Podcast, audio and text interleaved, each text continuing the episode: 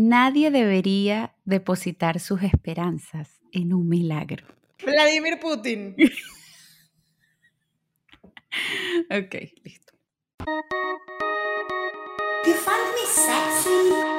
Bienvenidos al lugar donde pretendemos ponernos intensas con la cultura, el arte y la opinión pública. Y La tuya, la de ellos y la nuestra. pero que no nos importa. Escúchanos y llévanos la contraria. Pero te juro, quizás, no sé, tal vez, te des cuenta de que nunca nos importó. Nunca nos importó. Nunca nos importó. Ey, pero a ti tampoco.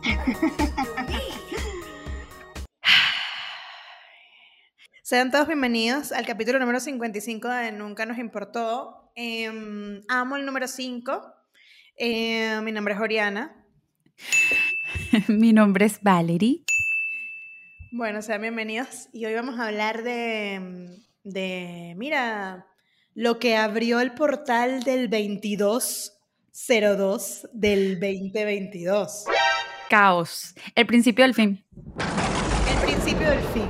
Todos meditando, abriendo esos portales. Y que sí, ven portal. Palo abierto, santo, vela blanca. Claro, y Putin ahí repotenciándose. Quizás él usó palo santo en unas cantidades que nosotros no podemos costear. Claro, palo santo nuclear. Mm. Claro, unos velones blancos gigantes. Lo logró. Todo es posible. Además, como dice él, básicamente no podemos depositar nuestras esperanzas en un milagro. Tienes razón, Putin. No, tienes razón. Oye, yo estoy impactada. Bueno, ya que vamos a hablar hoy del caos mundial. Deberíamos empezar conversando de qué es lo que pasa. ¿Qué pasa? ¿Qué pasa? Vamos a hacerlo sencillo. Esperemos que este capítulo sea tan, tan, em, digamos, que este tema pase tan rápido que finalmente el capítulo ni siquiera sea temporal, sino que digamos como que, ay, un capítulo perdido, porque esta guerra no fue realmente. Duró menos de 24 horas. Sí, ojalá este capítulo sea incluso una pérdida de tiempo. No creemos porque Putin es una persona que tiene años esperando este momento. Y lo que sabemos que está pasando, para hacerla corta, básicamente es que la OTAN y Rusia se están disputando, digamos, el espacio de Ucrania, que es un, un terreno em, estratégico eh, necesario, además de, de, de la parte comercial, también tiene que ver con un montón de, recursos que se manejan en Ucrania que podrían beneficiar a cualquiera de las dos partes. Y Putin siempre ha pedido que básicamente la OTAN respete ese espacio y que Ucrania no se meta en la OTAN. Porque si Ucrania se mete en la OTAN, él directamente va a decidir, pues mira, ni milagro ni esperanza. A mí lo que me da risa de toda esta situación es que aparte él quiere decidir. O sea, él quiere decidir que el respeto de la OTAN, él quiere decidir que va a ser Ucrania, él quiere decidir todo. Total que él pide respeto al territorio ucraniano y él lo invade y pasa por encima de los carros y bombardea toda la noche y bueno. Claro. Es fantástico. Además, también em, estamos hablando de una persona que aprovechó el momento perfecto. Sí. Porque si nos ponemos a analizar, básicamente, estamos en un momento de nuestra historia donde los jefes de Estado No. y nuestros políticos han demostrado que no saben ni manejar una pandemia. Entonces, básicamente, estamos en un momento de debilidad política. Absoluta. Para Putin es maravillosa. A mí lo que me parece más estratégico en este punto, desde viéndolo desde la perspectiva de Putin, es que el presidente de la otra potencia mundial, el archienemigo de Rusia, que es Estados Unidos, es Biden, que básicamente, mira, todos teníamos puesto una cuota de esperanza en Biden porque tampoco queríamos a Trump, claramente. No, mira, en este punto con Trump ya estaríamos todos bajo una bomba nuclear, da lo mismo. Aunque, aunque Trump dice que Putin nunca se hubiese atrevido con él en el poder. A eso Pero voy. bueno. Yo también creo que nunca se hubiese atrevido. Lo que pasa es que hay esa guerra de egos, quién sabe, la locura máxima. Lo que faltaba es que Kanye fuese algún vicepresidente o presidente. Claro. Putin es como el Kanye de la política. Absolutamente. Y Biden ahora es como un abuelito que debería estar en un asilo. Señor, retírese, o sea, ¿y qué medidas? Que vamos, sanciones económicas. Pero si están bombardeando, ¿qué sanciones económicas? Sí, exacto. Mira, estaban matando gente. Vamos a pasar unas sanciones económicas. Ya sabemos que las sanciones económicas políticas no han servido de nada a lo largo de la historia. Pero bueno, seguimos con la diplomacia a tal nivel que yo lo que creo realmente, aquí estamos descargando, que yo creo que Biden debería agarrar y amarrarse en unos globitos y terminar tal cual en el Salto Ángel, como el viejito de Op, y se acabó.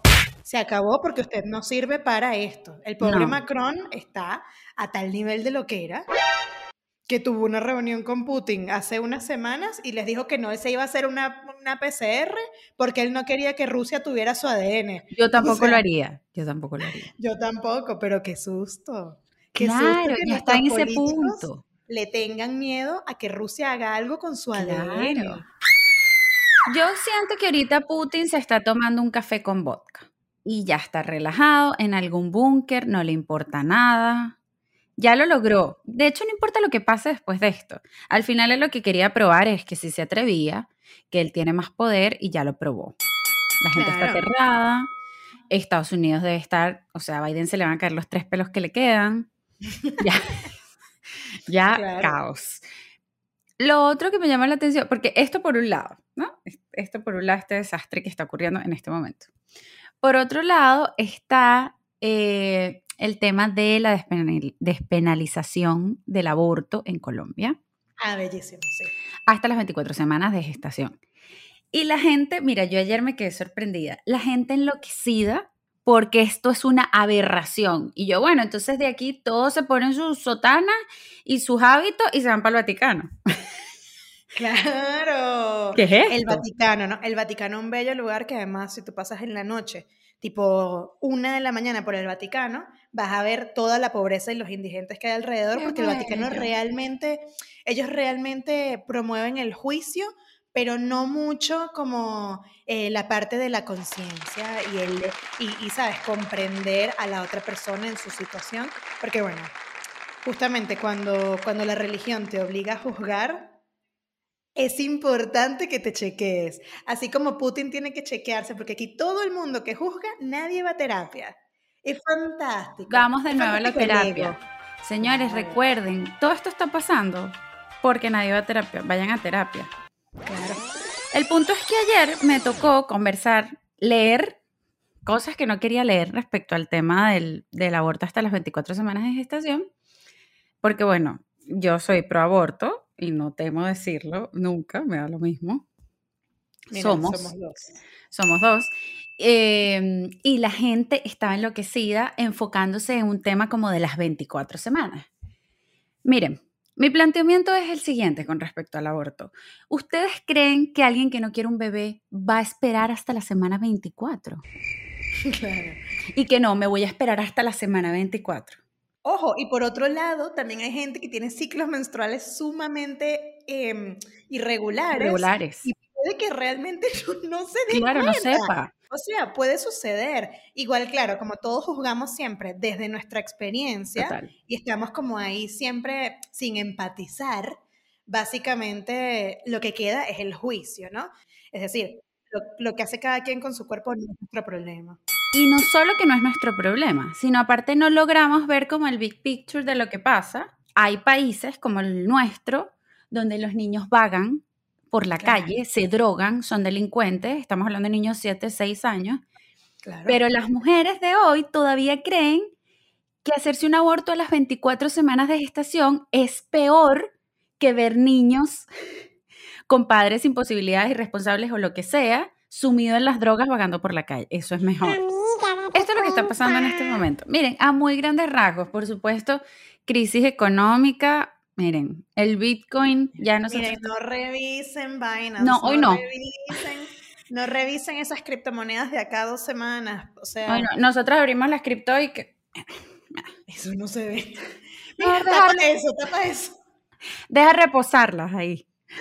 No las revisen hoy, por favor. Entonces, eso entre otras cosas. Por supuesto que ya teníamos como esta esperanza en el portal porque sentíamos que lo del coronavirus ya estaba medio bajo control y dijimos, lo vamos a lograr, no lo vamos a lograr. Yo lo que tengo que decir es, no lo vamos a lograr. ¿Por qué pasa esto? Ese es nuestro segundo planteamiento. Bueno, ya sabemos, pasa es porque la gente no, no se trabaja a sí misma, porque el ego llega a tal nivel que nadie, nadie, nadie hace una pequeña reflexión, más allá de que Putin, mira, públicamente dice cosas como que Dios nos hizo a todos iguales. Sí. ¿No?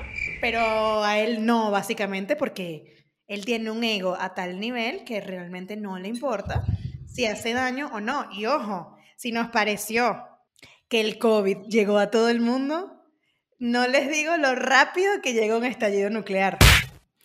Yo, tú crees, me da risa porque yo todo el tiempo estoy como, desde hace semanas, yo estoy que, yo creo que Putin no se va a atrever. Y yo, y que, Valerie, eso va a pasar. Yo, yo creo que no se va a atrever. Si se atreve, yo creo que no se va a atrever. Y me pasa lo mismo con la bomba nuclear o con la Tercera Guerra Mundial. Yo creo que no va a pasar.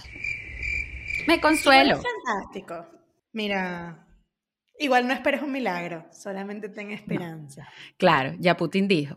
Yo lo que creo es que si todos fuésemos a terapia, esto no ocurre. Y si fuésemos un poco más empáticos también. Creo que por eso ocurre. Es triste, es triste porque yo creo que además de ser una palabra muy bella, saben que yo tengo este tema que hay palabras que realmente me parecen horrendas como chupar, pero la palabra empatía es una de las palabras más lindas, hasta suena adorable.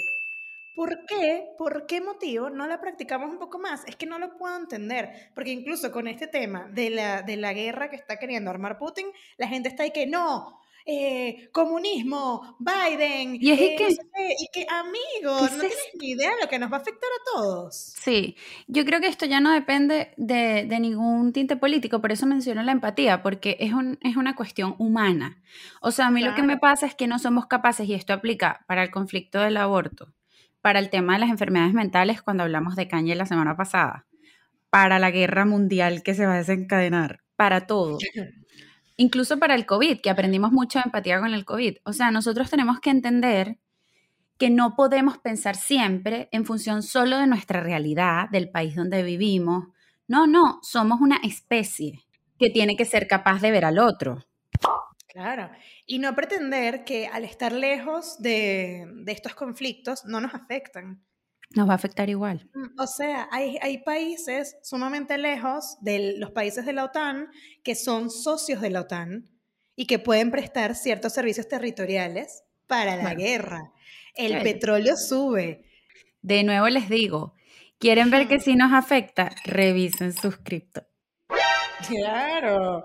No, no, no. O sea, a ver, yo creo que igual nadie, nadie debería en, a esta altura de la humanidad estar a favor de un conflicto como este que se está viviendo. Es, que Nadie debería...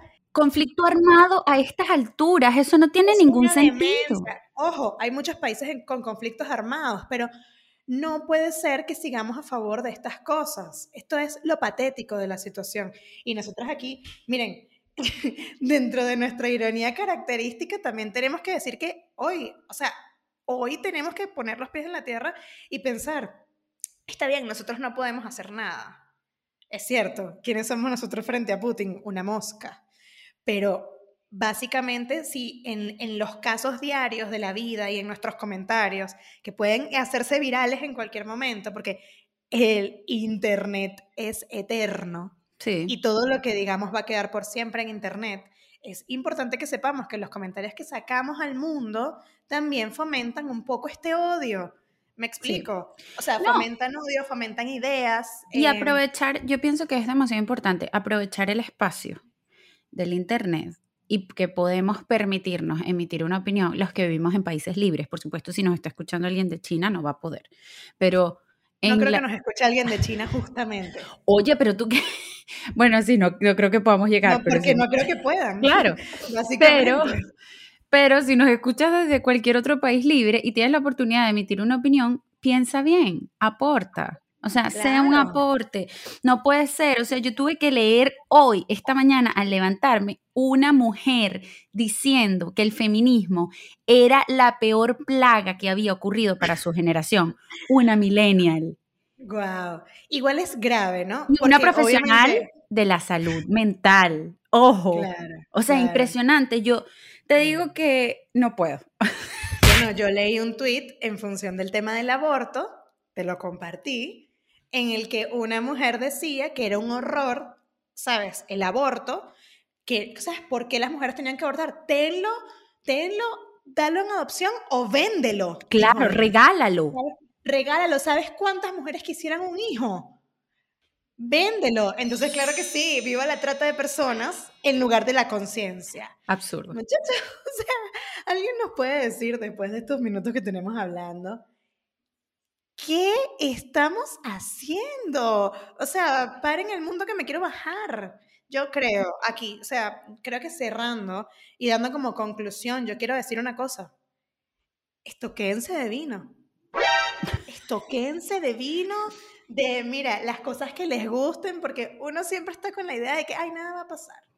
Pero uno nunca sabe. El agua no es suficiente, el agua no es suficiente. El agua no es suficiente. Hay muchas predicciones y mira, entren en TikTok, hay ovnis por todos lados. Mira, Yoriana está en la locura. Yo, yo, claro, yo tengo una teoría sin fundamento, que en parte es mi gran cierre. Que, bueno, en primer lugar decir que creo que nos merecemos todo esto y más, todo, como humanidad. Nos merecemos toda esta marramucia. Yo no creo que yo me lo merezca, sinceramente. No, no eres humana. Tú te lo mereces también. Yo no creo que yo me lo merezca, pero te agradezco, ¿sabes? tus buenas em, intenciones. Ok, yo creo que como humanidad nos merecemos todo esto y más. Gracias. Porque aquí viene mi teoría sin fundamento. Yo creo que el gran problema de todo lo malo que nos ocurre como humanidad es que somos el único animal existente sobre el planeta Tierra que no tiene sentido de conservación. Somos sumamente autodestructivos. Si tú ves a cualquier especie, tanto que subestimamos a los animales, cualquier especie de animal, insecto, por más pequeño que sea, dentro de su misma especie, más allá de los conflictos que puedan tener puntualmente, porque todas las especies tienen enfrentamientos y conflictos, no son jamás autodestructivos. Incluso trabajan mucho en equipo, en colmenas, para construir cosas, para ponerse de acuerdo. Cualquier otra especie puede ser un enemigo, pero dentro de su misma especie no son capaces de autodestruirse. Nosotros no tenemos eso. Fantástico, es fantástico. La humanidad es bellísima. Em, me da tristeza, me da tristeza de sobremanera porque, o sea, realmente el mundo es un bello lugar. Sí. el mundo es un hermoso lugar. El problema es que lo destruimos porque, ¿sabes? Simplemente nos levantamos con ganas de hacer daño. O sea, ¿qué es lo que está pasando? Gente, háganse un skincare, ¿sabes? Empiecen, empiecen su mañana con un cafecito, ¿sabes? Prendan un palo santo. Ponle vodka al café si quieres. Claro, no importa si le quieres poner vodka o ron a tu café. Hazlo, no nos importa. Simplemente vive tu vida desde una perspectiva un poco más amable. Y lo digo para todos nosotros, porque siempre, o sea, no puede ser que el, el odio llegue a tal nivel que, afectemos a la humanidad completa porque básicamente somos unos locos, pues. Oye, vale, terapia. Cuando tengan ganas de hacer daño, pellizquense. Claro, porque ¿cómo empatizas tú? Si tienes ganas de hacer daño a alguien, tú te pellizcas y tú dices, ay, no me gustaría que alguien me hiciera eso. Claro, un pellizco. Tengo ganas de hablar mal de alguien que es una excelente estrategia la que está brindándoles Valeria en este momento y creo que todos tienen que tomarla. Así no salgan morados y estemos todo el tiempo con unas marcas, no importa. Lo importante es que seamos un poquito más conscientes. Bueno, cerremos esta, esta bella, este bello resumen de el mundo mágico en el que vivimos y júrame algo. Mira, yo te juro que mm, cualquier opinión que yo omita va a estar bien pensada y en función del el aporte. Claro. Eso es todo lo que tengo que decir. Bueno, yo te juro que creo que prefiero, en lugar de em, enaltecer el ego, mira, en estos casos ya acudir a la ironía, porque cada día esto es como una sorpresa diaria. Entonces, mira, te juro que básicamente eh, mi Twitter es... Em, claro. Así es mi Twitter. Tú entras y tú todo lo que ves. Así que mira. Vivan y dejen vivir. Pellizquense. Ojalá, pellizquense y déjense pellizcar, no. No, no te tienes que dejar pellizcar, pellizcate tú mismo para que no pellizques al otro. Que tengan una, una bella semana y un bello mundo. Que sobrevivamos. Bye. Bye.